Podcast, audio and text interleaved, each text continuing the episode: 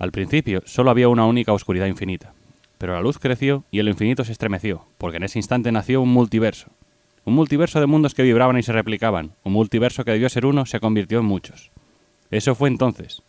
Este es el planeta Tierra, y en los mismos instantes en que tardéis en comprender su destino, esta Tierra morirá. Que la Tierra va a morir. ¿Pero cómo que la Tierra va a morir? Así a las bravas y un multiverso, pero... Sí, amigos, esto es el principio de lo que vamos a tocar esta semana, que es Crisis en Tierras Infinitas. Crisis en tierras infinitas, porque hay infinitas tierras en este multiverso. Sí. Madre mía con esta obra, doctor Joan. Espesita, espesita. Espesita, espesita.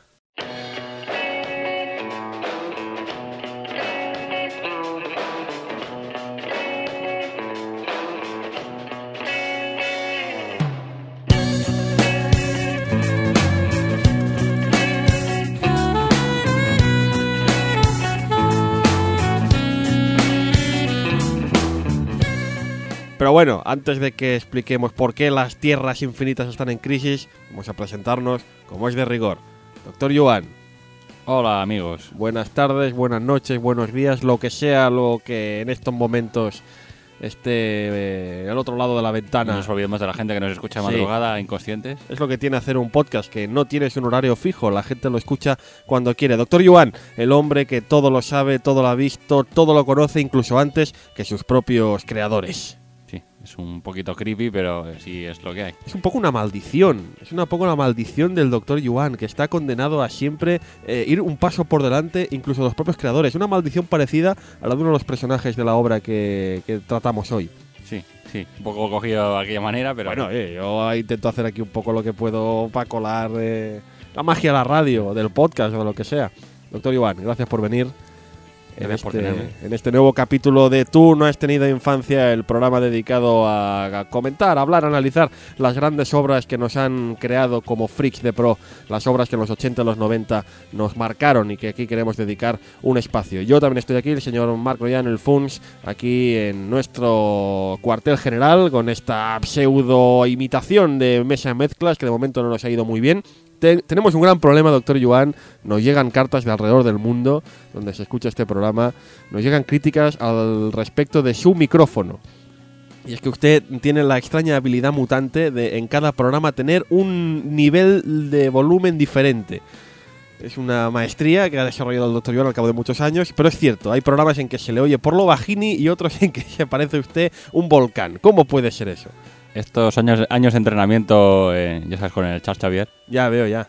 Pues es verdad, y intentaremos, ya sabéis que somos novatillos en esto, llevamos nada, esto es el programa número 5 y claro, pues eh, estamos todavía aprendiendo. Pero bueno, en fin, que lo dicho, bienvenidos a eh, el programa Tú no has tenido infancia, hoy dedicado pues eso, a un pitostio, un pitostio de proporciones épicas que se leyó en su día en la editorial DC Comics. Pero no nos avancemos, vamos a hacer primero un poco de historia.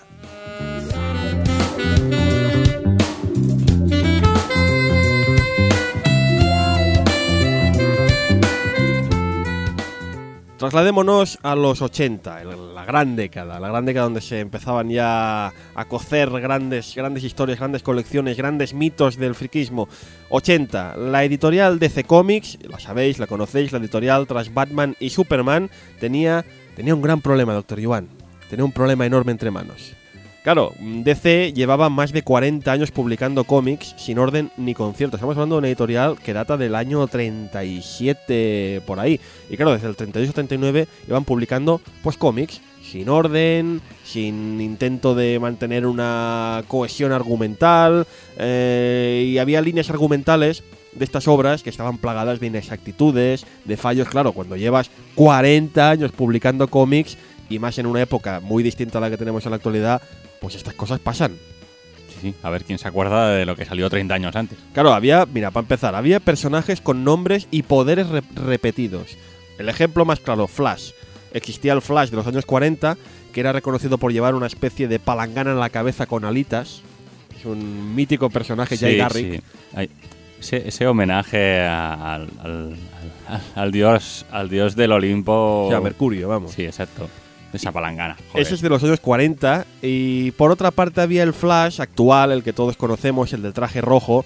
eh, es- insisto, que compartían poderes, compartían nombre, pero eran personajes distintos. Uno era Jay Garrick y el otro era Barry, Barry Allen. Pero claro, convivían supuestamente en la editorial, los dos personajes eran, eran oficiales. Luego, por ejemplo, Linterna Verde pasaba exactamente lo mismo. Que había el que protagonizó la película, Hal Jordan, el que todos conocemos, y después estaba eh, su contrapartida de los 40, Alan, Alan Smith, no, no recuerdo exactamente su nombre, sé que se llamaba Alan, que también era un personaje con un anillo de color verde que tenía poderes, pero em- era una contrapartida mágica, no tenía nada extraterrestre. Era un anillo mágico que mientras que el anillo de Hal Jordan tenía un defecto contra el amarillo, el de Alan era no podía afectar a la madera. Eh, eran lo- el, exactamente el mismo poder, pero Sí. con debilidades diferentes. No, no, vayan, váyanse a buscar fallos de guion. Insisto, uno de los 40 y uno de los 60-70. No sé cuándo. lo, claro, es que en teoría se supone que convivían eh, los, los héroes clásicos de los años Exacto. 40 con los, los héroes de los 80. Sí, lo, lo que le llaman la edad de oro Sí, de. DC la, y la Silver Age, la edad de plata de, de DC. Eran, eran generaciones distintas de superhéroes, pero que eran oficiales las dos. Mm. Y ahí tienen un pitosto importante. Pero es que había más. Había más porque, claro, hay dos edades, hay dos generaciones. La generación de los 40 y la generación de los 70-80. Y los héroes, insisto, son los mismos nombres, pero supone que son personas diferentes. No era el caso de Superman y Batman. Superman y Batman existían supuestamente en las dos generaciones, porque Superman y Batman son del 38 y del 37 o el 39, no recuerdo exactamente, pero son de aquella época. ¿Y qué pasa? Pues que había dos Supermanes y dos Batman con orígenes distintos y historias, argumentos también distintos. Vamos, como va a ponerse a seguir alguna serie. Exacto, mira, por ejemplo, para que os hagáis una idea, eh, Superman. Eh, Superman hoy lo conocemos, el personaje característico de Superman es Kal-El, el kryptoniano Kal-El que llega a la Tierra, le adoptan los Kent, eh, se pone este, esta identidad secreta de Clark Kent y se dedica al periodismo como periodista del Daily Planet. Eh, Esto es lo que todo el mundo siempre ha visto. Pero en los 40, 50 esto no era así. Hay otra, otra generación del personaje cuyo nombre es Cal El, pero sin la E, es Cal L. No Cal El, Ca- Cal, por decirlo de alguna forma. En inglés se pronuncia igual, nosotros lo haríamos distinto. Que también trabaja como periodista, pero ha llegado a ser editor jefe de su periódico. Y este periódico no es el Daily Planet, sino el Daily Star. Que vamos, son pequeñas diferencias. Cágate, Loreto, ha llegado lejos Superman. Son pequeñas diferencias, pero que están ahí. Otro ejemplo, por ejemplo, otro ejemplo, por ejemplo, la prima, la prima de Krypton de Superman llegó a tener dos nombres distintos. En una generación era Supergirl, tal como la conocimos incluso en película, y en otro era Power Girl, que también sigue existiendo hoy en día. Las dos son primas de Superman, pero con nombres diferentes. Peor era incluso, señor, señor doctor Joan, podía ser incluso peor. En algunos cómics, Batman seguía combatiendo el mal con alguno de los muchos Robin que ha habido, como sucede en la actualidad, mientras que en otros Batman, el Batman de la generación antigua había muerto. El Batman de la generación antigua había muerto y en su lugar su hija, la hija de Batman y Catwoman, había seguido sus pasos como la cazadora luchando el crimen con el único Robin que había existido. O sea, digamos o sea, que que como cojas un cómic suelto y no sepas de, de qué generación es. lío. Exacto, es que estamos diciendo, están conviviendo al mismo tiempo, no solo un Superman con un nombre distinto para una vocal, que dices, bueno, mira, vale. No, no, estamos hablando de que están conviviendo un Batman muerto y un Batman vivo. ¿Cómo, cómo arreglas este Y, pitostio? y después te quejas de que tenga traumas. Claro. Y es que hay que entenderlo, porque son los 40, son los 50. En los 40 y 50 los cómics eran simplemente, pues eso, un entretenimiento para críos. Y no hacía falta centrarse en continuidades e historias. No les importaba a los críos, porque de hecho eh, son chavales que cuando ya son mayores de edad, cuando ya son adultos, olvidan los cómics. La imagen del adulto, del gordo estereotipado lleno de granos, el adulto que sigue coleccionando cómics, no surge hasta los 80. El fan que no le gustan las continuidades estrafalarias y que a la mínima que haya un error, o sea que el típico fan de ¡Ah, que hay un error muy fuerte! Eso no surge hasta los 80. Con lo cual, hasta entonces todo ese problema no era tal, no era problema. Pero con la llegada a los 80 ya suponía un problema gordo. Sí. También es producto de la época. En los 40 y 50 la gente también estaba por otros, Claro. por otros derroteros. A partir de los 70, 80 el, el nivel de vida, la gente también estudiaba hasta más tarde, con lo cual propició a que hubiera gente un poco más adulta que seguía Mm. leyendo cómics. Algún día podemos dedicar un programa a hablar de los cómics de esa época, de los 40-50, que eran una mezcla entre alivio para la gente que vivía en una situación precaria por los terrores de la guerra y compañía, y también como arma de publicidad, de propaganda, porque también se utilizó mucho. Eh, populares son los cómics de la época de superhéroes luchando contra Hitler. Mm. Son más que populares. De hecho, el, el pato Donald lo utilizaron como, como imagen de los Estados Unidos en la guerra también. Cierto es, hay algunos cortos ya difíciles de encontrar, pero que puedes encontrar incluso en YouTube, de la misma Disney, de Mickey Mouse, de Pato Donald, de clarísima propaganda antinazi y en la Segunda Guerra Mundial.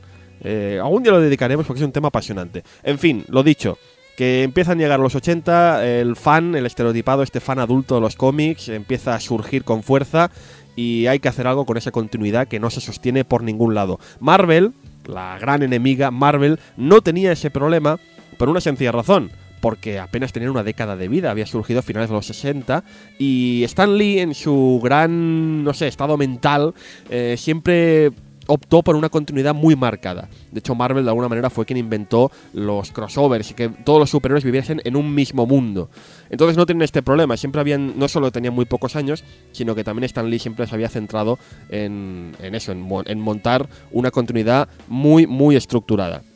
Pero insisto, DC tiene un problema. Tiene un problema muy gordo que se llama discontinuidad total. Se le llama personajes con superpoderes iguales con el mismo nombre y eso hay que solucionarlo. Pero es que hay más. Hay más, porque Pero no ¿cómo- solo. cómo que hay más? Hay más, es que, es que hay muchísimo más. Es que lo bueno de las crisis es que es la historia de que viene antes. Sé que suena un poco retar decirlo, pero las crisis lo importante es lo que viene antes y lo que viene después, no el cómic en sí, que vale mucho la pena. Pero es para que os hagáis una idea del punto de inflexión brutal que supuso esta obra. No solo es el único problema de discontinuidad brutal en DC, también hay que durante los años de bonanza económica de DC, porque les ha ido muy bien con sus cómics, ya sabemos que Marvel, eh, Superman y Batman son lo más conocido que hay, durante esos años la DC ha ido aprovechando para comprar algunas editoriales menores que habían por Estados Unidos con sus propias colecciones de superhéroes. Y DC quería integrar esos personajes de esas editoriales antiguamente rivales en su universo. Pero claro, ¿cómo hacer eso sin que se note muy forzado? Está la cosa un poquito difícil. La respuesta a todas estas dudas, todas estas preguntas, todos estos problemas, tomaría forma, lo dicho, en un cómic, en este cómic, en las crisis en tierras infinitas. Durante tres largos años, DC allanó el camino a esta colección que acabaría con todas estas complicaciones, supuestamente, explicándonos el concepto, como bien ha comentado el doctor Yuan al principio, del multiverso. Un universo con cientos de tierras alternativas y paralelas que explicaban estos supuestos errores de continuidad pasados. Vamos un poco en la línea What If. Sí, era la excusa de no. En realidad todos son correctos. Sí, Pero están pasando exacto. al mismo tiempo. Exacto, nos venían a decir eso, que todo estaba bien, no había fallos, todo estaba bien.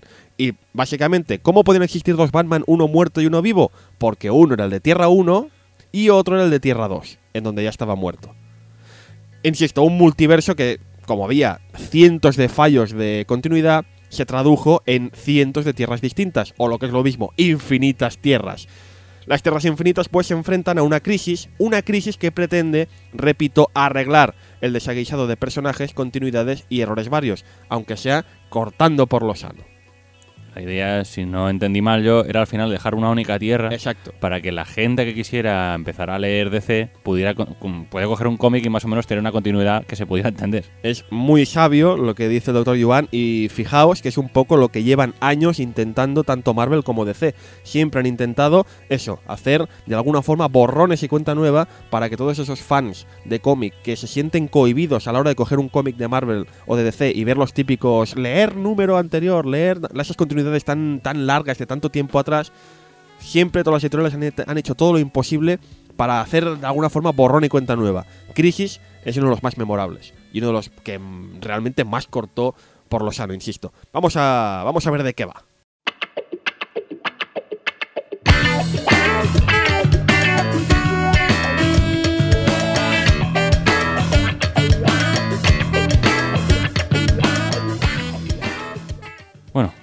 Para explicar un poco de qué va esto, explicaremos un poco cómo empieza, como todos estos capítulos anteriores, cómo empieza la, la serie.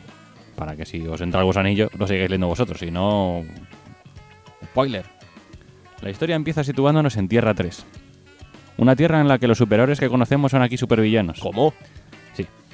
En vez de tener a Superman, tenemos a Ultraman y es una mala persona. Sí, curiosamente el único superhéroe de esta tierra Es- Luthor. Es, Luthor. Es que Luthor. ahora, ahora comentaremos qué pasa con él. Ujú. De repente esta tierra es destruida junto a todo su universo por una gigantesca ola de antimateria. O sea, Vaya. casi no los conocemos y ya nos despedimos de ellos. En medio de esta destrucción aparece Paria, un hombre que no puede morir y que es transportado en contra de su voluntad de un universo a otro cada vez que uno va a ser destruido, sin poder hacer nada para evitar la tragedia. En medio de esta devastación, Lex Luthor de Tierra 3, el único héroe así poco conocido de esta realidad, y su esposa Lois Lane, sí amigos, en este universo sí, colocan a su hijo Alexander en un prototipo de nave espacial capaz de viajar entre dimensiones, gracias al cual sobrevive a la destrucción de su mundo. Curioso paralelismo en que en esta tierra eh, Luthor, el único héroe, salva a su hijo antes de morir el universo enviándolo... Curioso paralelismo con Superman. Está, está hecho Está, está hecho apostísimo. Sí, sí. La destrucción de la Tierra es seguida a distancia por Monitor y su ayudante Laila, quienes intentan detenerla sin éxito. Siguiendo instrucciones de Monitor, Laila se transforma en Presagio, la cual divide su ser en muchas partes y comienza a reunir a diversos héroes y villanos y los reúne en el satélite desde el que Monitor ha estado observando todos estos sucesos. Vamos, que se está montando un crossover de proporciones épicas. En la Tierra, al mismo tiempo, empiezan a aparecer anomalías temporales, en una de las cuales Batman se sorprende al encontrarse durante una pelea con el Joker con una versión fantasma de Flash, el cual le pide desesperadamente ayuda y se desintegra ante sus ojos. Vamos, te deja el cuerpo fatal. Si no. Eh, Monitor colocó varias torres en diversos mundos y épocas para protegerlas de la destrucción, enviando a, a todos estos héroes a quienes ha reclutado a protegerlas. Todas las torres de repente son atacadas por unas misteriosas sombras, enviadas por el ser que está orquestando toda esta destrucción de los universos y antagonista de Monitor. Vamos, que hay ahí un ser misterioso, un ser secreto que quiere cargarse los universos, las tierras, con Sí, algún sí. maléfico propósito.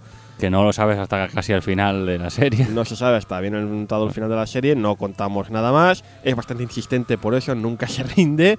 Pero vamos, que está, está la cosa muy mal para el universo DC, para los multiversos. Los DC. multiversos, ¿no? Además, en los primeros capítulos es nada puede parar a, Sí, no, el- la- a la ola de destrucción. Es esta. lo que bien comenta Doctor Yuan. Las primeras, las primeras viñetas son, nos presentan este esta Tierra 3 muy fascinante, porque es una Tierra, insisto, en que existen eh, contrapartidas de los principales héroes DC, pero en villano.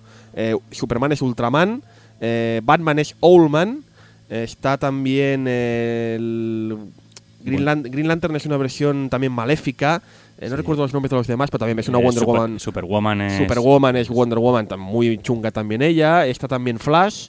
Que en y- este caso es, una, es, es- es un yonki. Sí, y el único superhéroe que hay es una versión del ex Luthor con lleno de gadgets y artilugios que lucha para preservar la justicia. Es curioso, y solo empezar ya muere este universo. Este universo que después lo recuperaron. Ujú. bueno, eso ya es otra historia. Es otra Tien- historia. Tiene, tiene la característica principal en la que los villanos siempre ganan. Exactamente. O sea, es la contrapartida de, de- de la tierra que nosotros conocemos, en la cual los, los superhéroes generalmente ganan siempre. Pues aquí es justo al revés. El Lex Luthor, el pobre hombre, nunca consigue ganar. Esto es Tierra 3, insisto. Ya hemos dicho que Tierra 1 es la supuesta Tierra normal, donde suceden los cómics de siempre. Tierra 2 son las estas, estas eh, estos este universo paralelo donde Superman tiene otro origen y Batman está muerto. Pero poco a poco en el argumento también nos irán presentando las otras tierras. Sí, sí. Tierra 4, Tierra S, Tierra X, Tierra Present- Prime. Presentan un montonazo de tierras. La mayoría de las cuales no son inventadas. Tierra 4 es inventada de cero, si no recuerdo mal, pero la mayoría de otras tierras son simplemente eso. O mundos de edit- editoriales compradas, o directamente, pues, detectaron un fallo de continuidad tal, pues, ¡pam! Lo colamos De como hecho, universo X, si no alternativo. recuerdo mal, es donde la Segunda Guerra Mundial no acabó. Exactamente, que es el, universo de los el- Freedom Fighters, que Sí. eso es donde está Tío Sam y compañía de otros héroes. Y si no recuerdo la- mal, es donde estaban también los de la, eh, la Free Company, los del Sargento Rock. Sí, exactamente. Vamos, que DC aprovecha eso para meter todas sus historias de sus 40 años de vida en universos. Y ha tenido la excusa hecha para empezar a liar la parda, insisto, en el universo DC.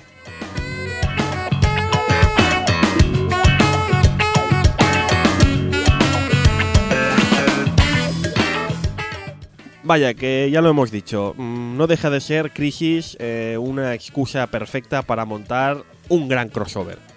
Porque los crossover vamos, lo que significa unir a diferentes superhéroes en unas mismas páginas, en los 80 está muy de moda. Sí, son superhéroes generalmente de series distintas, que se utiliza dos- para dos cosas. Contar una historia con un elenco de personajes mayor y para que la gente conozca otras series distintas a Exacto. la que sigue normalmente. Que es un poco el propósito que tenía Stan Lee, como decía, en la creación de Marvel. Eh, Marvel eh, conocía que había series más populares que otras y que no había mejor forma de popularizar un personaje que que éste apareciera en las páginas de un personaje más conocido. Por ejemplo, recuerdo que lo hicieron sin ir más lejos con Daredevil. Daredevil estaba pasando por una época en los 60-70, una época de crisis, y decidieron pasarlo a, a Spider-Man. Eh, hicieron un cameo, una serie de cameos, una serie de crossovers en Spider-Man y la popularidad del personaje subió. Acabó siendo cancelada la serie igual al cabo de los años, pero se mantuvo unos años más extra gracias a ese cameo en Spider-Man. Sí, la ventaja que tiene Marvel también en este sentido es que con muchas series pasan en la misma ciudad, pasan en Nueva York, Claro. la mayoría de ellas, pues los pueden ir mezclando con bastante facilidad. No, y aparte que también los crossovers gusta, gusta a los fans, porque si tú eres un fan de Superman y eres un fan de Batman, joder, verlos juntos mola que te cagas. De hecho, hoy en día una de las series más populares de DC es Superman Batman, donde los dos empiezan a liar la parda y ver ese, ese, esas dos personalidades tan distintas colaborando es muy, muy divertido y en manos de un buen guionista da mucho jugo. Ahí el guionista bueno se Ahí está. Pero vamos, lo dicho, los crossovers están de moda. En los 80 es cuando se empiezan a popularizar. Insisto, gracias a Marvel, que había creado este universo conjunto para todas sus colecciones. Y aparte de C, pues también ya había tenido algún crossover sonado. Por ejemplo, estaba el Los Mejores del Mundo, The World's Finest, como le llamaban, que era un poco una colección que ya juntaba Batman y Superman hace años. eh, que, vamos, gustaba muchísimo a los fans. Ya, insisto, no es una serie de hoy en día, esto tiene muchos años. O el también una obra que es el que dicen que desencadenó eh, las crisis, que es el encuentro, es el conocido como el encuentro de los dos Flash. Un cómic que básicamente juntaba a los Flash de ambas tierras. En ese momento ya se conocía el multiverso, ya estaba explicado, ya se sabía que el Flash ese era de Tierra 1 y el otro de Tierra 2. Pues hay una historia en que por cosas del destino los dos Flash se encuentran, conocen la existencia de los otros universos y estos Flash son los que comunican a sus respectivas ligas de la justicia o sociedad de la justicia comunican pues la existencia de este universo paralelo. A partir de ahí, sobre todo cuando estos eh, crossover entre ambas tierras empezarán a multiplicarse, lo que acabará desencadenando, insisto, en esta crisis. Pero vamos, que los crossovers básicamente se limitan en esa época a juntar, lo dicho, a básicamente a dos superhéroes, tres como mucho, en las mismas páginas. Mm, Básicamente suele ser eso. Ya hemos dicho, por ejemplo, el caso de Spider-Man y Daredevil. Ujú. Pero eh, un año antes de Crisis, Marvel saca al mercado las Guerras Secretas, las Secret Wars, una colección independiente que juntaba en sus páginas hasta una treintena de los principales héroes y villanos de Marvel, convirtiéndose en una obra histórica. Vamos, estaban ahí Spider-Man, eh, Red Richards, Magneto, eh, Iron Man, creo también Capitán América, estaban todos ahí y esa obra era fantástica, Esto supongo que algún día la comentaremos también por aquí. por supuesto. Y también en la época yo recuerdo leerla y, vamos, alucinar, alucinar. Era una gozada. eh, sí, sí. DC tiene entre manos pues este enorme pollo de continuidades y universos distintos, pues decide sacar, siguiendo un poco el ejemplo de Secret Wars, aunque ellos siempre lo niegan, dicen, no, no, la idea la tuvimos antes. Deciden sacar un poco, siguiendo el ejemplo, insisto, de esta colección, un crossover que resuelva todos estos problemas que hemos comentado de continuidad y deje, como bien ha dicho el Dr. Yuan, un único universo sin errores de continuidad en el que la gente, los nuevos lectores puedan engancharse sin tener que recurrir a cómics anteriores. Básicamente, quieren deshacerse del multiverso, esto que han creado para explicar los problemas de continuidad, quieren deshacerse a los pocos años de su creación y hacer una especie de borrón y cuenta nueva. Así, todos aquellos que echaran en cara a DC, es que aquí hay un fallo de continuidad, es que este personaje no puede estar aquí en este momento, es que no sé qué, eso a partir de ese momento será tan fácil como decirles, es que eso fue corregido en las crisis. o sea, a partir de entonces, a partir de ese momento, año 87, 86, eh, cualquier fallo de continuidad, no, es que se, ya se arregló en las crisis. Y se quedarían tan anchos. Bueno, eso, eso era la idea que tenían. Esa era la idea que tenían, que bueno, les salió bien, bien o no tan bien. Pero bueno, Las crisis se supone que iban a suponer un punto de inflexión clave en la continuidad del universo DC. Algunos personajes iban a desaparecer, otros verían cambiado rotundamente su pasado, otros pasarían a la fama. Por tanto, se decidió plantear el cómic como una especie de homenaje a la editorial y todos sus personajes. Por eso, si a algunos les flipó que en Secret Wars recogieran en sus páginas a una treintena de personajes, imaginaos cómo se tomarían que la editorial asegurase que por las crisis, una serie de 12 números, de apenas unas 30 páginas, pasarían todos. Unos 500 personajes, que son Más 500 personajes que se dice pronto, que son los que salen en la portada, por cierto. Sí, pues a, a ver, o sea, el, el Secret Wars mete en sus páginas a 30 personajes gran, muy populares de, de Marvel y todos flipamos con la capacidad de, de hacerlo realidad. Y DC, en plan homenaje, ya que va a liar la parda, decide que por las páginas de Crisis pasen 500 personajes. Teóricamente todos los personajes que hay hasta la fecha en el universo DC. Por lo 500 menos todos los conocidos. Y, y, y, y es que y lo consigue. Sí. Lo O consigue sea, en sus... en, en algunos casos más forzosos Ya, que en otros, sí. pero lo consigue. Pero o sea, no eh, se lo niego a nadie, vamos. El caso es que en sus 400, 500 páginas que debe tener en total, Hombre, son props. 12 números, 30 páginas cada uno. había algún especial, por eso más largo Sí, que el otro. el- Vamos, que en este tomo que podéis encontrar en las tiendas hay 500 personajes. Y estos 500 personajes, por cierto, como ha dicho el doctor Iván, salen en la portada. Pero no nos avancemos. Claro, esto tiene un pequeño problema añadido, que es que por muy fan que seas, siempre salen personajes que no conoces. Claro, porque es que 500. 500 personajes, alguno Y- habrá que no te suene. Y personajes de los 50, personajes de, de editoriales que no conocías. Y es que está claro, Crisis impone mucho respeto. Muchísimo. Porque, vamos. Primero, por su aluvión de personajes. Y segundo, por todas las referencias a cómics antiguos que hace. A esos tres años de preparar el camino y a todos los cómics paralelos que aparecerían al mismo tiempo. Porque, claro, lógicamente, aparte de la serie principal, salieron eh, las Claro. propias series de los diferentes personajes que estaban ocurriendo al mismo tiempo de las crisis. Vamos, lo que pasa con todos los grandes crossovers de editorial. Que lo que pasa en esa colección principal afecta a los cómics de la editorial normales y corrientes. Claro, pasaban cosas en esos cómics de Batman, de Superman, de Green Lantern, que afectaban a la historia principal. Y esos cómics, naturalmente, no están recopilados en el tomo recopilatorio. No. Con lo cual. Bueno, pero se puede, yo, se, se puede leer bastante bien sin Sí. haberlos leído. ¿eh? O sea, pero es si después verdad. tienes interés, lo buscas, pero. Pero es verdad que Crisis se puede disfrutar más si cabe con una guía, una, ayuda, ¿no? Que puede ser, por ejemplo, el compendio que figura en la edición española, de la que hablaremos después. Bueno, pues lo comentaremos, pero la verdad es que viene bastante bien. Porque Pero vamos, que impone mucho respeto un cómic así. Porque es, es, lo hemos dicho al principio, espesillo, Espesito. muchos personajes. Vale mucho la pena, pero hay que tomárselo con calma para leerlo. Ujú. Eh, de todas formas, igualmente, el protagonismo clave, como siempre, es para los clásicos: Batman, Superman, Flash, Wonder Woman. Pero leer las crisis sin una buena guía, lo que comentamos, eh, es un evento histérico, pero puede ser un poquito histérico, sí. Tienes problemas con memoria histérica, Eso. veo. no, un evento histórico. Un evento histórico, muy importante, pero hay que tomárselo con un poquito de tiempo Pero para es- poder disfrutarlo. Pero eso es histórico, es historia Sí, sí. pura. Y lo que hemos dicho también, lo principal, realmente importante de las crisis es lo que había después y lo. Perdón, lo que había antes y lo que pasó después. Que es realmente historia del cómic americano. Sí. También es eh, realmente es un movimiento muy arriesgado y muy valiente el decidirse a matar según qué personajes, cuando la tendencia normalmente es al revés. Es no, murieron, man- no murieron pocos, ¿eh? No vamos no, a decir quiénes, pero pero. mueren unos cuantos, hay, bastante, hay bastantes conocidos. Pero que realmente, a ver, hacía falta y lo hicieron, pero la tendencia normalmente es no, mantenemos a los personajes, hay que intentar que, mm, que, que estén ahí, como sea. Sí, y si alguien se queja, diremos que no, es que las crisis ya se corrigió. No, eh, eh, hacemos coñita, pero es que esto es así. Durante los 10 siguientes años de las crisis, todo se solucionaba con. No, es que eso en la crisis ya, ya se corrigió. Se corrigió solo todo. es así. Podía, podía haber sido peor. hay cachondeíto con esto porque eh, los que seguís el cómic americano, mm, que habéis leído Spider-Man, eh, digamos que hace unos pocos años hubo un evento en Spider-Man muy, muy controvertido en el que cada vez que alguien dice, oye, es que esto de Spider-Man no sé qué, no tiene lógica, no sé cuántos, Marvel responde simplemente, es magia. No tienes por qué entenderlo, es magia. Fantástico. Y se quedan así de anchos. Pues un poco lo que pasó en los 80 con las crisis, que no, es que Lo solucionamos con la crisis. se solucionan las crisis. en fin. Vamos a ver, vamos a hablar también de los autores de esta obra.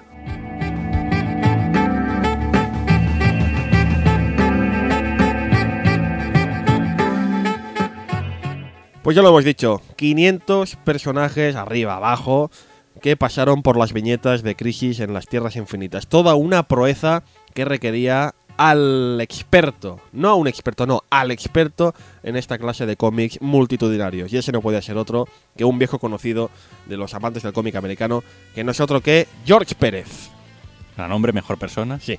Dibujante americano de origen puertorriqueño que se hizo precisamente famoso eh, en esa época por sus portadas en Los Vengadores, que solían nada, eran portadas que en una época en que estaba muy de moda portadas de uno o dos personajes y un globo de texto, eso lo podéis ver en cualquier eh, museo histórico de portadas, eh, este señor dice, no, no, yo voy a hacer eh, viñet- voy a hacer portadas muy dinámicas, portadas que muestren, no tengan globos de texto, que muestren los poderes de los protagonistas, y nada, con 10 o 15 personajes a la vez. En nada, en el espacio que ocupa una portada, o sea, un DIN A4.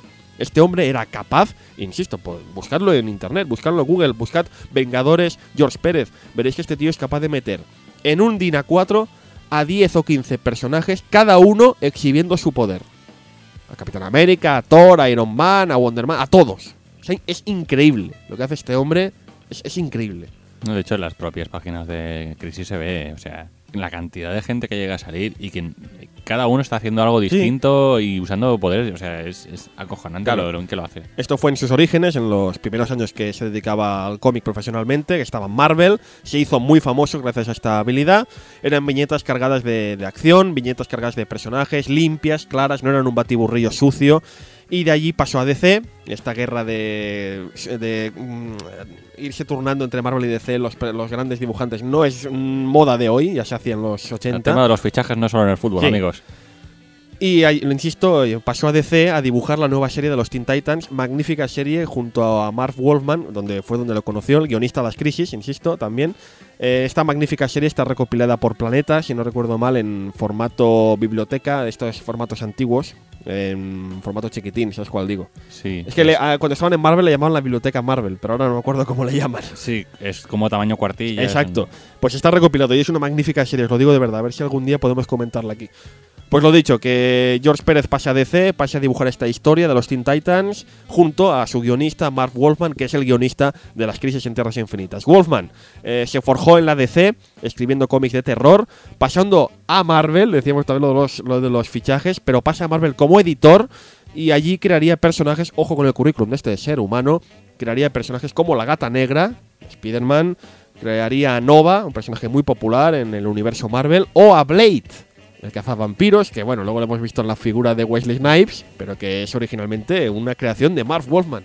Que por cierto, leí por ahí que Wolfman originalmente entró como dibujante, de hecho, pero descubrió que le, le molaba más el tema, le salía mejor el tema de guionizar. A él le molaba guionizar. Y de hecho, esto también lo que pasa, que está en Marvel y está como editor y eso le impide dedicarse a full time a guionizar cómics, con lo cual decide volver a DC tras una disputa y a dedicarse solo a guionizar. Nada de editores, ni jefes, ni nada. Él solo quiere ser guionista y allí es donde creará el cómic de los Teen Titans, la nueva, los nuevos New Titans, como le llamaban, que llevó a la fama a este grupo de superhéroes con Robin, Cyborg, Starfire y compañía, que de verdad es un cómic fabuloso. Si podéis haceros con él, os lo recomiendo de corazón.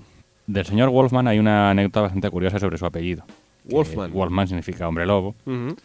Y en los 70, cuando Wolfman escribía cómics de terror, las cosas eran bastante distintas. Muy distintas. No, no se reconocía a los autores por su nombre en- ni en el fuera ni dentro del cómic. O sea, está- me estás diciendo que en los 70 no había el autor. No había el típico escrito por... No, ¿no? estaba eso. Y Qué el duro. Comics Code, que es el código que regula lo que se puede publicar y no en, los cómics en Estados Unidos, era muy duro. Tanto que prohibía la simple mención de cosas nocivas para los niños como los hombres lobo. O sea, no podías, No podía ponerlo. no podías poner un hombre lobo, ni siquiera mencionarlo. No, puede ser que los niños se asustaran. Pero si es que. es pero- un poco absurdo, sí, Pero, pero, si bueno. eran cómics de terror, si están pensados para eso. No podías ponerlo. Menudo odisea. tener que Escribir hacer- cómics de terror en esa época debe ser muy jodido. Claro, hacer los cómics de terror sin poder tirar de esas cosas era bastante difícil, pero el señor Mark Wolfman y sus colegas hacían lo que podían. Entonces, Gary Conway, conociendo el apellido de su compañero, preguntó, vale, no podemos mencionar un hombre lobo, pero ¿y si el personaje se llama de apellido hombre lobo, o sea, Wolfman, ¿qué? ¿Entonces lo podemos poner? Bueno, entonces no hay problema. El Comic Code sentenció de que lo podían poner. O sea que si el personaje se llama Wolfman, entonces. no pasa sí. nada, es un Qué- apellido. Qué retorcido, ¿no? Sí. Pero esto, ¿qué, qué se tradujo esto? Así fue como en el House of Secrets 83, una de las primeras páginas, un personaje nos dice, esta historia me la contó hace muchos años un hombre lobo, un Wolfman. Y en la siguiente página figuraba un Story by Mark Wolfman. O sea, fue el primero que realmente estuvo ¿Qué me mencionado. Estás, ¿Qué me estás contando? O sea, aparece un pavo en la viñeta diciendo: Esta historia me la contó un Wolfman. Y todos, ¡ah! Un hombre, ha dicho un hombre lobo. dice-". Y en la siguiente página, escrito por Mark Wolfman. ¡Joder! ¿Qué me estás Sí, sí. contando? ¡Qué chusco! Sí, sí. Pero a partir de entonces, como los otros autistas también dijeron, oye, aquí el Wolfman, el mamón, se está poniendo todo, toda la vez de lo que hace, yo también quiero. Y a partir de eso empecé a reconocer los créditos a todos los, a los autores. O sea, que, gracias al apellido del señor Mark Wolfman. o sea que gracias a Mark Wallman, aunque sea no por sus esfuerzos, sino por su apellido, se empezó a reconocer los artistas de los cómics de la época. Correcto, empezaron a salir mencionados y reconocidos en... Curioso. o sea, lo típico que hemos visto siempre al principio del escrito portal, dibujado, intintado. Claro, eso antaño no se hacía. No, era, el cómic De de, hecho, la serie tal y ya está. De hecho, no, solo en los cómics, tampoco en los videojuegos. En los videojuegos tampoco se permitía mencionar a los autores. Qué terrible. Sí. que- Bueno, era, era considerado más un esfuerzo colectivo, supongo que no Ya, ya. una obra de autor. Pero ahora fíjate, ahora vivimos en la cultura de las estrellas. Sí, sí. Bueno, empezó todo con el señor Wolfman, ¿eh? Para que veas. Fíjate. Bueno, continuamos, que me estoy yendo por las ramas. No, pero es una anécdota curiosa del Wolfman. Eh, acompañando al señor Wolfman y al señor Pérez, considerado como el Dream Team de la editorial, acompañaran en las labores de entintado y acabado, la cosa- los acompañarían otras leyendas como Mike DeCarlo, Dick Giordano y Jerry Ordway. Famoso sobre todo por su capacidad de entintar, cada uno de ellos, pero también conocido por otros méritos. Pero sí, mm, tres personajes muy populares también dentro de la editorial. Cogieron a entintadores, o sea, autores dentro de la editorial muy conocidos porque realmente DC apostó mucho por esta. Es una labor, doctor Yuan, la labor del entintado que siempre se ha menospreciado un poquillo.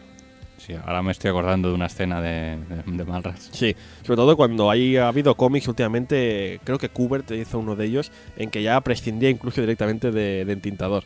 Hay autores que se entintan a sí mismos, hay otros que ya ni entintan y hay otros que directamente el, el colorista también ya lo hace. Eh, Bueno, estamos en la época también digital, ahora Ujú. ya es. Sí, realmente se nota, hay, una, hay un impasse, eh, hay un momento en los 90 en que ya se nota cuando se empiezan a utilizar técnicas de coloreado digital y bueno, Crisis es coloreado a la antigua, con los Sí, puntitos de colores clásicos. Cuatrecomía, amigos. Exactamente. Es el pasado. Pero bueno, a pesar de, insisto, a pesar de ser un cómic tan antiguo de los 80, con edición a la antigua, como decía, como decía el doctor Yuan, eh, el dibujo es excelente, No, a ver, es exquisito, es un estilo de dibujo de los 80 igualmente, pero está muy, muy bien. pero tan válido an- antaño como hoy. Sí, no, no, no. el sí. estilo de Pérez, eh, Pérez sigue dibujando hoy en la actualidad. De hecho, el no tan no muy reciente, pero que está más cercano en el tiempo, el crossover de Liga la Justicia Vengadores está dibujado por él. Es de este siglo y es muy bueno también. No, no tiene nada que envidiar a ninguna obra eh, parecida. No, no, pero me refiero que el- se no- o sea, cada época tenía un estilo más o menos Sí, me ha ido común. evolucionando. Entonces, claro, se nota mucho qué, au- qué autores son de los 80 y cuáles son más recientes. Por el- la tipología de dibujo y la manera de contar también las historias muchas veces. De todas formas, insisto, Dream Team de DC en la Bueno, época Enorme, vamos. y se nota.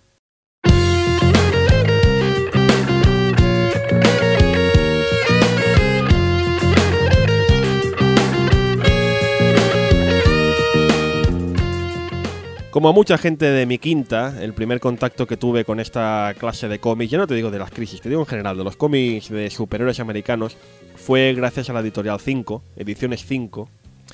Y los comprábamos, bueno, los compramos sueltos, como podíamos, en los kioscos, porque eso de las tiendas especializadas mm, no, no existía. Eso era el futuro, amigos. Eso era el futuro.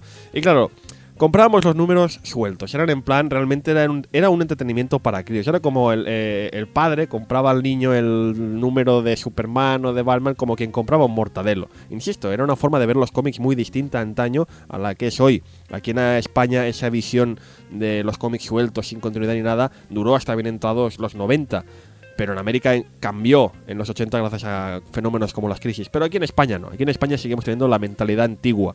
Y gente como yo, que teníamos que, no llegábamos ni a los 10 años, pues disfrutábamos de los cómics de superhéroes, pues con números sueltos. Y a mí es lo que pasó, que yo recuerdo haber leído algún número de, de las crisis, pero suelto. Y claro, si imaginaos, si es una es un crossover tan espesillo, tan complicado, lleno de personajes que no conoces, imagínate con 10 años o el número 5, que es el primero que llega a, a tu, a tus manos. Complicado, Por decir por algo. decir algo. Entonces, ¿qué pasa? Que estaban de moda también estos crossovers multitudinarios. Luego llegó otro, el de Zero Hour, que hablaremos después de él. Y era. Eso suponía no entender nada. No entendías nada, pero. Claro, había una complicación de su trama, había muchos personajes diferentes de los cuales solo conocías a dos o tres de los 500, eh, no entendías nada porque además también pues eras pequeñito, leías números sueltos de, la serie, vamos, que todo era muy complicado, insisto, pero yo recuerdo, eso sí, esos números sueltos de estos crossovers como el Crisis. Yo recuerdo como con apenas 8 o 10 años que debía tener, recuerdo esas viñetas, Doctor Yuan recuerdo esas magníficas viñetas. Yo debo confesar que cuando era chiquitín los cómics los leía más bien por los dibujos. A veces ya ni, no me fijaba ni en los globos, y en este menos porque me empezaron a decir, el universo de Tierra 2 está en peligro. Y yo, ¿qué es la Tierra 2? Es que me importa un bledo. Pero yo me quedaba con esas viñetas, con ese aluvión de personajes al mismo tiempo haciendo una acción en movimiento. Me dejaban flipadísimo, me dejaban totalmente loco. Podía pasarme horas buscando en esas, en esas viñetas a mis personajes favoritos. Porque claro, tú una viñeta con 30 personajes a la vez. Ah, ¿y este quién será? Me hacía mis propias películas incluso. Decía, este personaje que no conozco, ¿quién será? Eh, ¿Dónde surge? Mm, ¿Qué nombre tiene? Me hacía incluso mis películas con estos cómics. Sí, es un comportamiento de un crío, pero es que es lo que era. Ediciones 5 eran los 80 y, y es lo que había. ¿Qué importa? que no entendiese de la misa a la mitad, doctor Yuan, si yo disfrutaba como un enano solo con el dibujo, el magnífico dibujo de George Pérez, que ya me llegó con 10 años. Bueno, que de hecho para eso, para eso los hacían. Claro.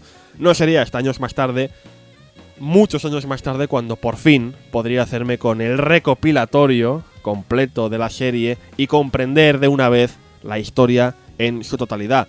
Era una época en que ya, o por lo menos intentarlo, por lo menos intentar entenderla. Era una época en que ya eh, había crecido, ya me interesaba el cómic no solo por sus dibujites, sino también por su historia, empezaba a comprender la complejidad del universo DC, me empezaron a contar qué se escondía detrás de esas crisis, esa historia de los universos paralelos, del multiverso, y en ese momento fue cuando por fin pude empezar a comprender de verdad la editorial DC, a comprender su continuidad, a comprender su historia, a comprender sus personajes, porque lo que tenía entre mis manos, ese recopilatorio, era un verdadero homenaje en imágenes a una editorial, a una editorial que nos había brindado personajes tan magníficos como Batman, como Superman, como tantos otros. De hecho la crisis la sacaron coincidiendo con el 50 aniversario de la editorial. Entonces, claro, pues sí, era un crío, era un criajo lamentable, pero ya, ya disfrutaba de alguna manera de estas crisis, aunque evidentemente tardé unos cuantos más en llegar a la madurez para comprenderlo. Sé que el doctor Yuan, que no ha sido nunca un gran apasionado, le gusta, pero no ha sido un gran apasionado de los cómics americanos, a menos de superhéroes, eh, se hizo con las crisis mucho tiempo más tarde, con lo cual seguramente no le afectó tanto como a mí. No, porque es que también el tema. No es que no me guste el cómic americano, pero. Eh, siempre cuando yo era pequeño tuve mucha más facilidad para encontrar cómics de Marvel que de DC. Eso también, eso, a todos también es verdad. Y donde yo estaba básicamente bien números sueltos, lo que decimos, pero de cómics Marvel. O sea que eh, a mí lo que me pasó es con la saga Inferno encontrar números sueltos de, X-Men. Mm. Era una locura. Porque digo, no sé qué ha pasado entre medio. Así que realmente el recopilatorio lo descubrí bastante más. O sea, en general, muchas series de DC las descubrí más tarde. Por una parte, bien, porque los argumentos ya un poquito más, más adultos, lógicamente los, los entendía mucho mejor. Pero por otra parte, el conocimiento que tenía de personajes de DC era muy genérico. Superman, Batman, pues, Green Lantern, Flash y demás. De hecho, ese es un problema gordo que ha habido en España, el conocimiento de la editorial DC, porque mientras que Marvel aquí siempre ha sido muy popular, porque es lo que ha sido. Marvel siempre ha sido editado no solo por 5, pero más ah, posteriormente fue tomado por Planeta Agostini. Que Planeta Agostini se le pueden criticar muchas cosas, pero no hay que reconocer que en el departamento cómic americano hizo un trabajo más que notable, por lo menos viendo lo que había antes en nuestro país, Bruguera, 5, etc. Y Planeta hizo un muy buen trabajo, y, y yo recuerdo Spider-Man en mi adolescencia, y yo disfrutaba de Spider-Man gracias a Planeta. Y DC, una vez desapareció el 5, DC quedó como en un vacío, ¿no? Como en. No sé, no había nadie que sacara sus colecciones con regularidad. Mm, tomó las riendas Norma en su momento. Y Norma, bueno, lo editaba un poco así, así, ¿no? No, no es que editara mal las colecciones, pero editaba lo que quería, literalmente, que se resumía básicamente en Batman y Superman. Lo editaba a un precio más que prohibitivo, y lo editaba, pues, no sé, sí, insisto, lo que le interesaba. Con lo cual DC quedó un poco durante una década larga en nuestro país hasta que lo tomó Planeta recientemente por un problema, bueno, porque Panini compró los derechos de Marvel, fue un día hablaremos también de este fenómeno que fue histórico para el cómic español. Hasta que Planeta no tomó DC y ha empezado a hacer para DC lo que hizo en su día por Marvel, DC no ha tomado la popularidad que se merecía en nuestro país. a ver, Planeta nos gustará más o menos las ediciones que sacaba y las políticas editoriales, pero hay que reconocer que La- lo que tiene Planeta es que tiene una cadena de distribución tremenda. O sea, tiene un alcance. lo- o sea, lo que es llevar el cómic a los kioscos, popularizarlo entre la gente que normalmente Bueno, no cómics. Y también que, que se sabe que los dirigentes de la di- la- del, del departamento de Planeta Comics en aquel momento de Forum, de Comics Forum, mm, se sabe, se conoce, mm, podemos dar nombres y apellidos, es gente que sabes que le gusta el, el género, que les mola mucho No, y, que que sí, son, que sí. y que son grandes conocedores de, de la materia. Se nota y se ha notado siempre, insisto, es lo que dice el Toriwan. Puedes criticar mucho las políticas, la edición, sobre todo en el terreno manga, que fue una historieta de amor-odio en los 90, pero en cómics americano, Forum, Comics Forum, hizo un gran trabajo por el cómic Marvel en su época y hoy está haciendo un gran trabajo para el cómic DC. Mirad, si no, en los kioscos mismos podéis encontrar recopilatorios de historias clásicas de Batman y Superman. Sí. Y ahora dentro de poco ya veréis cómo empezaréis a ver cosas de Green Lantern y compañía. Ahora que vienen las películas, bueno, y de Thor no me extrañaría, eh, viendo, viendo que ha salido la película. Bueno, pero eso, claro, tendrá que editar Panini. Bueno, pero me refiero que seguro, sí. Que, seguro que sacan- Pero que quiero decirte que DC, es verdad, hubo una época que era muy complicado y yo lo disfrutaba pues de chiquitín con 5 y más adelante pues gracias a la importación. Yo casi todo lo que tengo de DC es de importación hasta que mm, Planeta decidió, bueno, decidió, se hizo Sí, con estos derechos. los derechos de, de DC. Pero bueno, lo dicho, que para los que ya éramos un poco fans de DC en la época, pero no teníamos material con el que disfrutar de esta editorial, pues este cómic era el homenaje. Era el homenaje a esos 50, 40, 50 años de, edición.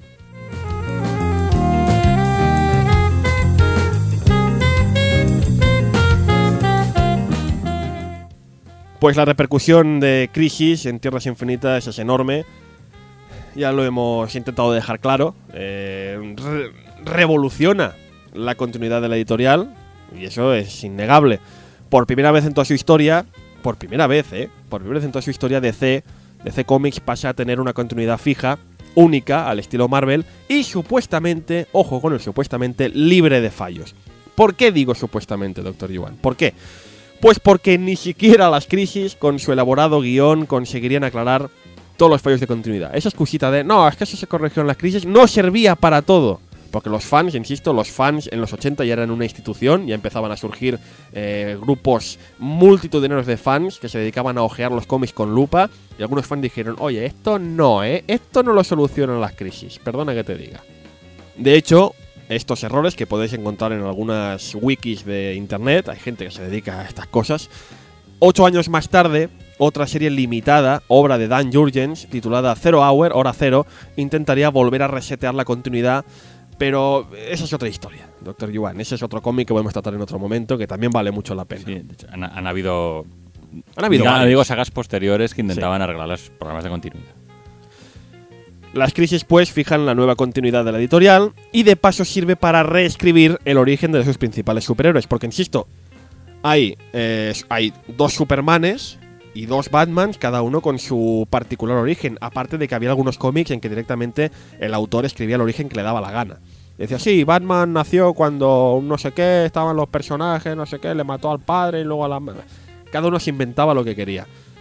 Gracias a las crisis, pues se fija el origen de los principales superhéroes. Y al poco tiempo de las crisis aparecen cómics con el único objetivo de hacer oficial ese nuevo origen post-crisis de estos personajes. Son cómics, ojo, eh, son cómics tan geniales como el The Man of Steel de John Byrne, que relataba de nuevo el origen de Superman, un origen que ya ha quedado otra vez reescrito con una colección reciente de Geoff Jones, o el Batman Año 1 de Frank Miller, cómic en el que, por cierto, se basa en gran medida la película de Batman Begins. Son cómics, insisto, pensados solo para reescribir y dejarlo ya como oficial el origen de los personajes. No, no, que. Ya, ya veis que empiezan a salir nombres más conocidos para la, Ah. para la gente de hoy en día, como Byrne o Miller, que ya empezaron a cortar la pana en los 80, eh, que no son de ahora. El término post-crisis, que es como. es para. Para resumir la frase de no, que esto se corrigió en la crisis, ellos dicen, no, esto es post-crisis. Post-crisis, post-crisis, post-crisis. Pues este término se convierte en algo del día a día para el lector de cómics de superhéroes, al menos de la época, y de hecho, aún hoy en día, aún hoy en día se están rescatando algunas de las historias pre-crisis para volverlas a contar, pero ahora en el universo que tenemos en la actualidad. Una de las más recientes, por ejemplo, es la aparición, decíamos, de la prima de Superman, eh, Kara Zor-El, alias Supergirl. Personaje que moría durante las crisis. No es spoiler, amigos, porque es la portada del cómic y también de este podcast. El señor del Dr. Joan lo ha dibujado con mucho énfasis. Es que es la portada, hijos, sí, es no, lo que hay. O sea, Supergirl Momento, momento dramático y épico. Supergirl muere en esta, en esta crisis, pero hace unos pocos años ha vuelto a aparecer en el universo DC, con incluso colección propia, que lleva ya unos 50 números. Y no es que haya resucitado, Doctor Yuan. No es que haya resucitado, es que según esta política post-crisis de DC, es que Supergirl no existió nunca. Es que no existió nunca, así que por eso aparece. Bueno, básicamente no es que no hubiera existido, sino que no había llegado todavía a la Tierra. Exacto. Vamos, básicamente han relatado la historia del origen de Supergirl, que básicamente es exactamente igual que el original, pero adaptado a los tiempos modernos. Y con, con lo cual, y no es lo único, ¿eh? es el ejemplo más claro que os puedo contar. Pero yo últimamente me doy cuenta leyendo cómics, cómics de los últimos 10 años, me doy cuenta que hay cantidad de situaciones que se repiten línea por línea, adaptada a un siglo XXI, con personajes que habían o muerto, o desaparecido, o vete a saber qué, en las crisis. Con lo cual, pues hay muchos guionistas que están aprovechándose deliberadamente de este fenómeno de las crisis. No, no, uno es, es un homenaje. Sí, bueno. Además, hay colecciones como la muy recientísima, está apareciendo ahora mismo en el mercado americano, la Guerra de los Green Lanterns, que se aprovechan de los sucesos acontecidos en estas crisis en Tierras Infinitas. O incluso eh, Infinite Crisis, uno de los grandes eventos de DC de hace unos 5 o 6 años, eh, seguía directamente después de lo acontecido en este cómic. Cómic que dejé hace poco al Dr. Joan, por cierto. Sí, efectivamente. No, por eso son. Que dijo, decíamos. anda, mira, si están aquí los Sí, personajes. sí, que salían. Estos personajes, ostras, son los que salen en el otro. Claro. No, está, está bien además porque es otra crisis. Sí, Se aprovecha sí. los personajes de la crisis anterior. Está Sí. bastante bien parido. De hecho, el, el término crisis se reaprovechará más veces. Por ejemplo, hace dos años hubo el otro evento llamado Final Crisis, que también era otro pitostio Bueno, impresionante. Identity Crisis también. Identity Crisis también. Han habido, han habido muchas más crisis después aprovechando la Pero- fama de estas. Todas las crisis estas se refieren más o menos a un, un tema de estos. Es un evento así en mogollón de personajes diferentes de diferentes planetas y de diferentes dimensiones que Mm. cambiará el- todo lo que conocéis y pues eso. Sí, crisis. las crisis. Y algunos pensarán, hombre, que esto de las crisis, sean las originales o sean las de después, no sé, mm, es un poco una marcianada, ¿no? Mm, Pensarán algunos. Y yo puedo responderles que sí, fue una marcianada, doctor Joan. Fue una marcianada, pero era una marcianada necesaria. Era necesaria, hacía falta. Porque claro, en un mundillo en el que te siguen millones de fans, esos gordos granudos, te siguen millones de fans dispuestos a echarte en cara el más mínimo desliz argumental de es que en esta viñeta lleva un jersey rojo y aquí lo lleva rosa. ¡Que me devuelvan el dinero! Esto pasa, esto pasa, señores. Pues en un universo, en un mundillo así, la situación de la DC de antaño, con miles de cosas paralelas, era insostenible. El problema que tenían eso, que no tenían re- realmente un guion definido de continuidad. Exacto, y claro, un- actor, un guionista nuevo que llegaba a la editorial, se enfrentaba a un personaje y decía, bueno, ¿y qué ha pasado hasta ahora? Muchas cosas. Ahí tienes el archivo. Ala, Ala. a buscar. Y claro, las crisis pues ah, aprovecharían para matar, hemos dicho ya, a matar a algunos personajes, algunos de gran importancia en DC. Algunos, por cierto, han resucitado ya, otros han reaparecido al estilo Supergirl y otros no, otros siguen ahí muertos y olvidados, casi diría uno. Y como decía también, darían pie a toda una serie de colecciones, a grandes crossovers titulados de alguna forma Crisis, como este mencionado Infinite Crisis, que como bien sabe el doctor Joan, eh, que se lo dejé a... Es que, claro, Sí, ya sabéis, doctor Joan no lee cómic moderno, se lo dejo yo de vez en cuando, y dijo, anda, pero si continúa justo después de la última viñeta de las Crisis en Tierras Infinitas, justo después. Y es así, Sí. continúa Eh, justo después.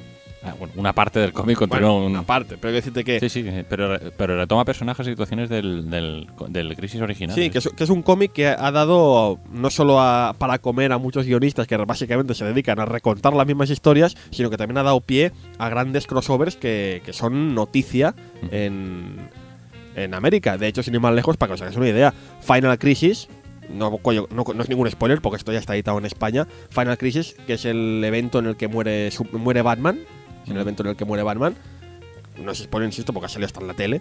Eh, este evento surge gracias a la popularidad y al origen de las crisis en Tierras Infinitas. O sea que ahí, digamos que DC ya ve claro que los grandes eventos, las grandes, las grandes muertes, las grandes historias hay que contarse en este formato que tan buenas, eh, tan buenos resultados le dio en los 80.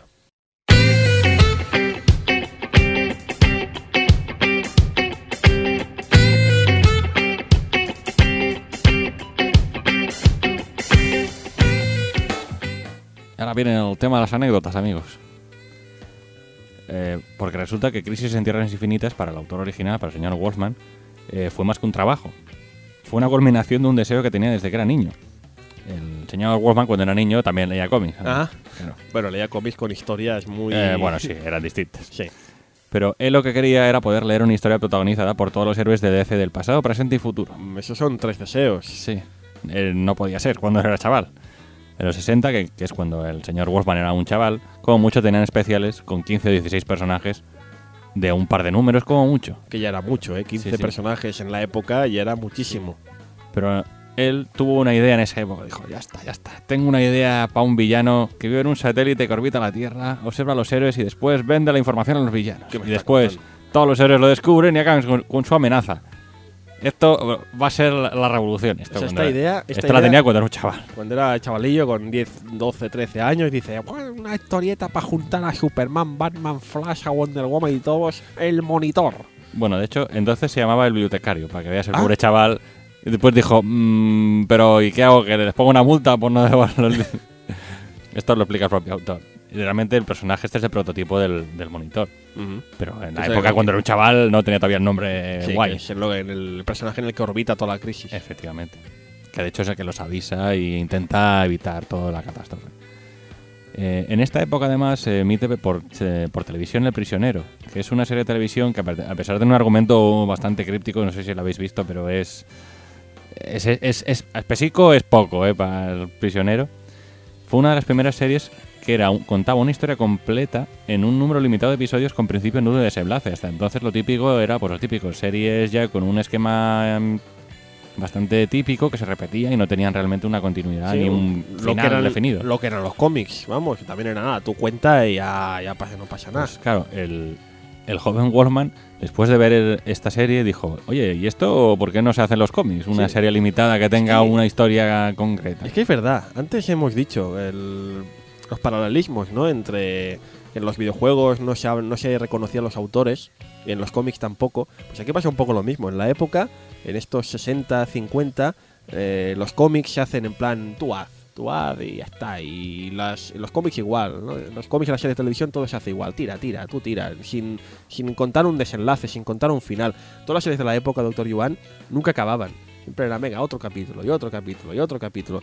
Y aparece de repente esta serie de televisión, El Prisionero, que sí que tiene un principio y un final. Un, nudo y Vamos, un desenlace. Ahora, lo ¿se entenderá o no se entenderá? Porque es lo que hoy en día puede ser un Perdidos, Sí. que sabemos que va a acabar algún día, tiene una historia que contar, puede gustarte más o menos. Sí, no, no, de hecho- Que, de- que va a acabar. De hecho, Perdidos es el mejor ejemplo que voy a haber puesto, porque es. Hay trozos que no se entiende nada. Y acaba con un final muy raro. pero acaba. Pero acaba. pero acaba. Cuando años más tarde el señor Wolfman se convirtió en escritor profesional, hizo esta pregunta a los editores, tanto de Marvel como de DC, y le dijeron que era imposible vender series limitadas. Qué fuerte. Le dijeron que era imposible. Correcto, en la época nos puede parecer ahora chocante, pero en los 70 los primeros números de las series vendían un número bajísimo de ejemplares, porque mm, no había un fandom. Eh, La gente los compraba en plan, como lo que dices tú, le Mi padre me compraba un cómic para mí y ya está. Y pasa justo al revés que ahora. La gente no se fiaba de series con pocos números publicados. O sea, si no tenía un 200 números sacados, esta serie va a ser mala, porque lleva 6 números. Esto no vende. Y las ventas de una serie limitada no serían rentables casi hasta que estuviera acabado. O sea, que ninguna editorial se quería O arriesgar. sea, el número uno de las colecciones no vendía. Vendía poquísimos. y si encima dices, no, es que va a tener solo 12 números. Uh, esto porque es muy mala. Si no, sacaré más números. Hombre, es la mentalidad de, de antaño. Es la mentalidad de la Que es época.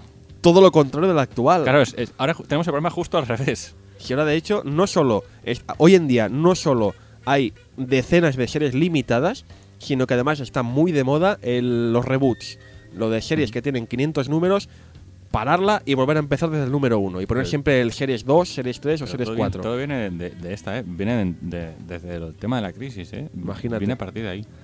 No fue hasta que aparecieron las tiendas de cómics, que esto ya fue bastante después, que ya tenían un punto dedicado exclusivamente a los aficionados, en los que el público compraba ansiosamente el primer número, porque era gente que realmente le interesaba Claro. lo que estaba comprando. Ese Quería, fandom que decíamos. En las que ya había un, me- un mercado propio y que eh, ya estaba receptivo a la idea que tenía revolucionario el señor Wolfman de una, de una serie limitada. Vamos, que Wolfman tenía que seguir di- dibujando y escribiendo historias de terror esperando su momento, esperando que el mercado cambiase.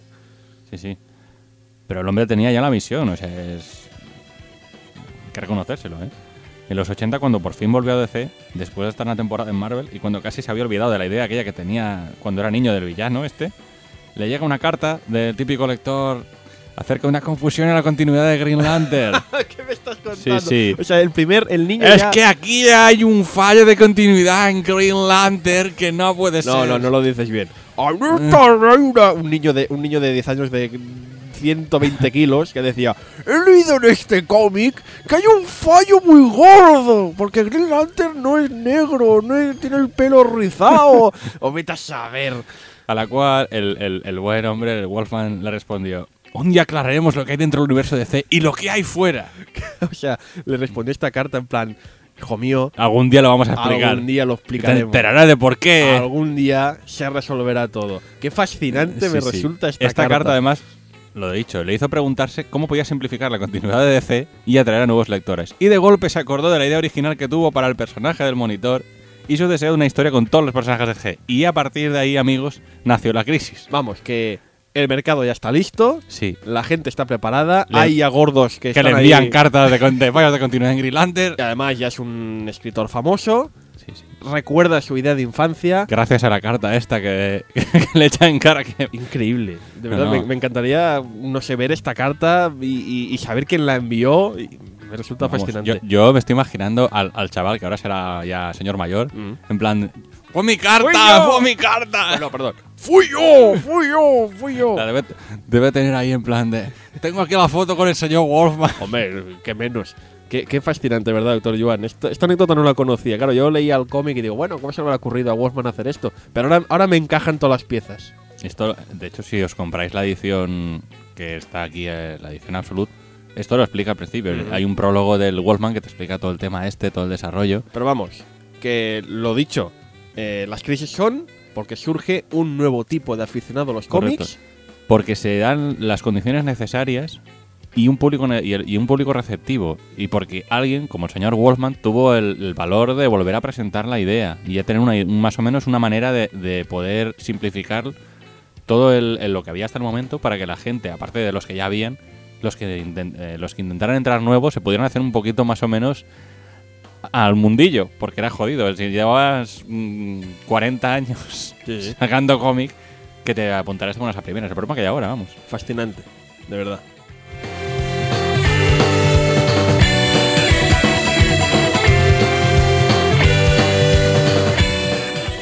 Ediciones en España de las crisis, doctor Yuan. Espero que no vaya a hablarme de esos cómics 5 grapados eh, que tenía yo en mi niñez. Alguno tendré por ahí guardado en el desván, imagino. Si Eso no, es una obra de si- coleccionista. Si, no se han biodegradado ya, porque el papel no era el mismo de hoy. Fíjate que siempre que hablamos en este programa de series que en su día fueron grapadas, que aparecían en formato grapa, V de Vendetta sin ir más lejos, y todas las grandes, hoy se, se disfrutan únicamente en el formato que se merecen, en un tomo recopilatorio bien bonito. Y, y es el ejemplo, como bien ha ido Sí. diciendo el señor el doctor Yuan, de las crisis. Eh, sí, aunque yo sinceramente prefería que publicaran dos formatos, que sería el, el Absolute Sí. y el formato de tapa blanda, que le llamo yo el trade paperback, que es que, a ver, el Absolute está muy bien, es muy bonito, luce mucho, pero es más cómodo leer el trade paperback. complicado de leer un Absolute. Porque el Absolute, ya dijimos, este formato de cómic, que lo comentamos el día de V de Vendetta. Todos los grandes cómics, todas las obras maestras del cómic están apareciendo en este formato muy ver. muy lleno de novedades, muy lleno de cositas. Sí, pero es que realmente a, a veces, mm, aparte que la edición es buena, es tapadura y demás, es casi más por los extras que, Sí, de no, hecho, es que- porque la edición es realmente es incómoda de Sí, leer. al final- Tienes que tener mm, paciencia final- y un hueco. El amante, eh, ya sé que es muy aquí decir, joder, fun, que tampoco tenemos tanta pasta, ya lo sé, pero el auténtico fan, el auténtico seguidor de, de- amante del cómic así americano de superhéroes, lo que hace es tener el Absolute por los extra como el compendio y todo esto, y la edición de tapa blanda, Que es el que te lees, que es el que te lees tranquilamente tembao en tu cama sin riesgo a morir ahogado. Sí. Porque, insisto, Crisis en España ahora mismo podemos disfrutarla en este formato Absoluto. absolute, Correcto. que le llaman.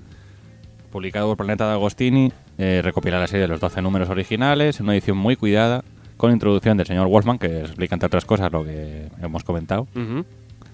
Y también incluye un segundo tomo, el compendio famoso, que lleva todo lo que siempre quisiste saber y nunca te atreviste a preguntar sobre las crisis. Sí, que yo lo ha traído, el doctor sí, Iván esta tarde aquí al cuartel general lo ha traído y yo me he quedado muy sorprendido porque yo siempre he leído el tapa blanda y los cinco en su día y este compendio lleva un montón tremendo de información Ah. que yo jamás podría haber llegado ni a soñar. No, tiene de todo. O sea, todo te explica el inicio completo de la serie, todos los crossover, tiene informes de cómo, se- o sea, eh, cómo se creó esta serie, todos los diálogos entre los guionistas y los editores. Vienen un par de cómics también, la historia del universo DC. Sí, de hecho me ha gustado lo que aparece la- en, la, en la contraportada del compendio. Mm. Aparece una de las cartas entre editores en que uno de los guionistas pide permiso al jefe. Pone escrito en, en- Claro, no había internet, no había correo electrónico. Era fax. Eh, está escrito, ves que pone... He tenido una idea, quiero matar a Supergirl. Eh, ¿Me deja? Y abajo, sí, no. Rellena línea Eh, solamente si aparece otra o nada de los anteriores. Y el no de los editores aparece tachado. A ver, es que ahora para que lo entendáis, eh, la crisis salió poco después de que hubieran hecho la película Supergirl, con lo cual matar a Supergirl era un Vale. poquito arriesgado. Sí. También me resulta curioso esto Sí. de que son documentos, insisto, escritos a mano. Y es lo que comentamos el día de V de Vendetta, que en los 70, 80, antes, antes también obviamente, 70, 80, eh, todos los eh, autores, todos los autores son americanos. Ahora vivimos en una época, 2011, en que Marvel y DC tiene autores por todo el, por todo el mapa. Sin más lejos, nuestro amigo Salvaspin, natural de Murcia, es dibujante de la Marvel. Y dices, ¿cómo lo hace? Pues nada, con internet. Él hace las páginas, las escanea y las envía. Pero hasta los 80-90, Marvel y DC son compañías que solo tienen a gente americana. Y te diré más, gente de Nueva York. Porque- estaban las oficinas. donde estaban las oficinas, porque mom- y los autores que eran de fuera de Nueva York se iban a vivir a Nueva York. ¿Por qué? Porque es lo que hemos visto, la continuidad empieza a ser muy importante. Eh, las colecciones dependen unas de las otras, con lo cual se necesitan, como quien dice, eh, reuniones, reuniones creativas, eh, se necesita pedir permiso para hacer según qué, y claro, por correo electrónico no existe, con lo cual hay que, pues eso, hay que estar cerca los unos de los otros. Y en el fenómeno de las crisis, todo el mundo vivía ahí en Nueva York, todo viene rejuntado para pedirse explicaciones, reuniones creativas, etcétera, etcétera. Porque, insisto, la crisis, conocemos este formato de las crisis, pero tres años antes, tres años antes, ya iba el monitor, el personaje del monitor, ya iba apareciendo en diferentes colecciones, augurando lo que pasaría al cabo del tiempo. Y eso requiere, evidentemente, unas reuniones creativas de nivel muy alto, en que todo el mundo tiene que estar cerca los unos de los otros. Ahora ya eso ha pasado a la historia, para eso está Internet. De hecho, las propias editoriales tienen sistemas de recogida de, información para que cualquier autor desde cualquier punto del mundo pueda entrar allí y decir, oye, ¿cuál es el estado ahora mismo de este personaje? ¿Está muerto, desaparecido, en vivo? Eh, ¿Cuál es su traje actual? ¿Cuál es...? eh, todo eso. Pero antaño eso no era tan fácil, doctor Iván. Claro. Y el Bueno, compendio viene a explicártelo todo esto. Sí, se leen todos los personajes, sus 500 personajes ahí están 500 explicados. personajes. Te explica viñeta por viñeta lo que sale en cada uno. Está, a ver, es muy, muy completo. O sea, realmente si te queda alguna duda o quieres saber más, ahí te explica todo lo que se te puede ocurrir. He de decir, en favor a 5, a ediciones 5, que he dicho antes que Forum tenía en sus filas a gente muy amante del cómic. He de decir lo mismo de 5. O sea, 5 ha, suscitado con el tiempo mucha risa, mucho jijejaja, ah, qué malo era 5, que no sé qué. Pero la, las ediciones 5 la edición de ediciones 5 se puede bajar por internet hoy en día y también estaba muy completa de información. Eh, al final de cada número de Crisis en Tras Infinitas de 5 había eh, o cuatro páginas dedicadas exclusivamente a contar el origen de todos los personajes que aparecían en el cómic, que no eran conocidos por el gran público, y también detallitos de cómo se hizo, cómo se creó, no al mismo nivel del compendio, porque los años han pasado y es mucho más fácil recopilar información hoy en día. Pero, doctor Yuan, ahí donde estén los jefes y gerentes de 5, yo desde aquí A pesar de que no pude disfrutarlo como se debía, porque era un crío, yo les quiero felicitar porque hicieron también un excelente trabajo. Sí, sí. No, sacaron un montón de series interesantes en la época. Lástima que después la editorial no, no continuara, pero. Y antes de nada también, mención, que no podemos despedir este programa sin hacer mención a eso. Cuando el cómic se acabó, se hizo un recopilatorio, un recopilatorio cuya portada, que es la portada de esta edición Absolute, que se puede comprar en cualquier tienda española a un precio de unos 35, 40 euros sí, más, o menos. 40, 40 y algo, creo que está. Este cómic se añadió una portada especial conmemorativa, obra, como no, de George Pérez con colaboración del grandísimo Alex Ross. Una portada que tiene dibujado en su interior los 500, 538 creo que son, 500 personajes en una misma y única portada. Es- Esa- es muy fácil decirlo. Sí, es una portada que tiene 500 personajes. Antes he hablado, "Eh, es que George Pérez hacía portadas con 15 personajes todos a la vez. 15. Parece fácil en comparación con esto. Esta portada es histórica. Esta portada es un récord Guinness que todavía a día de hoy no ha sido superado. 500 personajes dibujados y que en internet podéis encontrar guías de también que te dicen en, Sí, sí, aquí es el es- tal, aquí es el cual, aquí es el tal.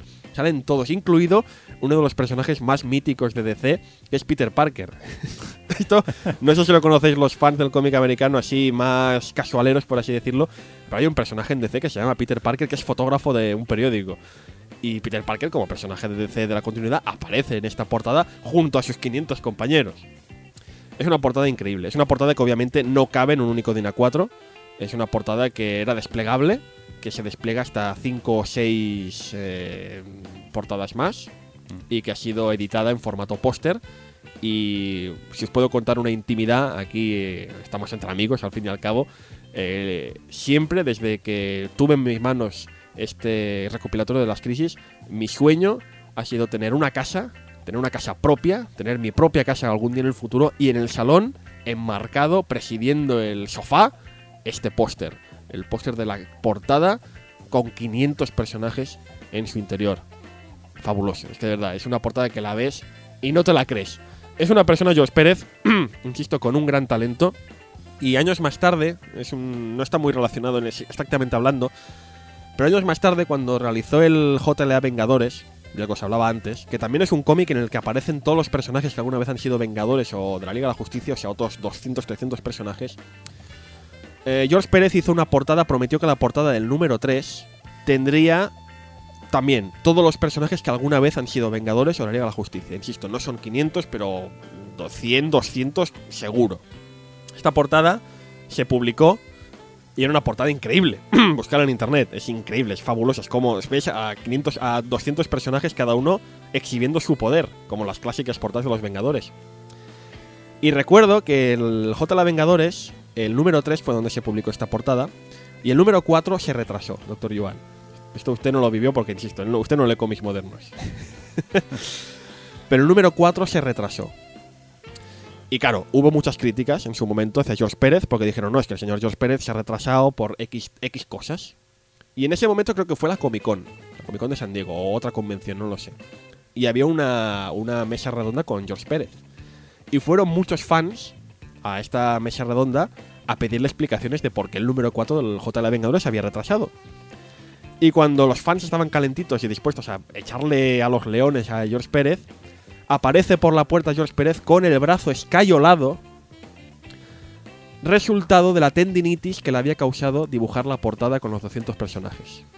En ese momento, los fans que iban a, a por sangre se callaron, se quedaron muertos y en vez de ponerle a parir, ¿sabe qué hicieron, doctor Joan? Le aplaudieron. Porque ¿Qué- ese hombre menos? Porque- porque ese hombre se dejó el brazo para hacer una portada también histórica. No sé qué debió pasar con uno de los 500. No sé si también cogió una tendinitis de caballo, que no me extrañaría. Pero ole, ole por este tío. Ole. Sí, porque, a ver, un profesional como la copa de un pino, ¿eh? Sí, es una pequeña anécdota que yo cuando leí me quedé muerto, porque también en ese momento estaba cabreado, porque también quería mi número 4 del JL Vengadores. Y digo, oye, quiero que tener este número, y ¿por qué se retrasa? ¡Qué cabrón George Pérez! Y luego me entero de esto, y digo, joder, si es que yo estaba en mi habitación leyendo por internet y aplaudí. Yo también hice, chaval, eh, eh, enhorabuena, te lo has ganado, te lo has ganado. Te has ganado mi admiración de aquí para la eternidad. Qué hombre, insisto, George Pérez, 500 personajes, 200, 100, no es problema, no es problema para él. Y bueno, después esta anecdotilla que no tiene mucho que ver, pero bueno, que quería que conocierais. Solamente eso, deciros que la portada de este recopilatorio es esta mágica portada de 500 personajes, récord histórico, récord Guinness del gran George Pérez. A ver, en el tomo Absolute no se aprecia tampoco um, Claro. bien bien del todo porque está justamente en, el- en la caja de cartón que contiene los dos tomos. Pero por internet lo podéis ver, Sí. lo puedes ver fácil. Eh, la edición eh, americana, que es la que tengo yo, viene con el póster desplegable, chiquitillo. Chiquitillo, pero que puedes ver que realmente no es trampa ni cartón. Ahí están los 500, los 500 personajes de DC Comics, incluido Peter Parker.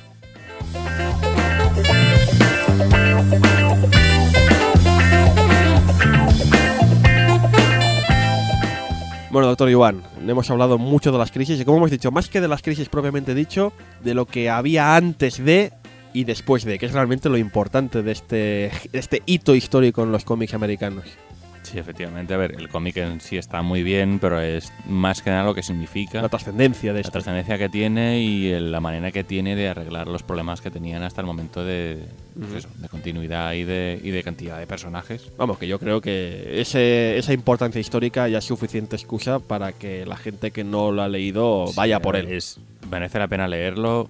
Hay manera de encontrar en nuestro país. Si sabéis eh, inglés, también es fácil encontrar el- la edición en tapa blanda, que quizás es un poquito más cómoda de, de manejar. Y realmente la historia se aguanta por sí sola para poder verla. A ver, aunque solo sea por la curiosidad de ver realmente 500 personajes en, en un cómic, porque realmente eh, tienes que verlo para, para hacerte una idea de cómo manejar a tanta, tantísima gente y que no, y realmente las, las, las viñetas son muy claras, no, no da la sensación de agobio, que lo, lo típico que puedes pensar, con tanta gente ahí en medio va a ser un batiburrillo que no se entiende nada. No. La manera que tiene de contar historias el, el señor Wolfman y el señor Pérez es, vamos, para quitarse el sombrero. Vamos, yo lo recomiendo, si no, no estaríamos haciendo el problema.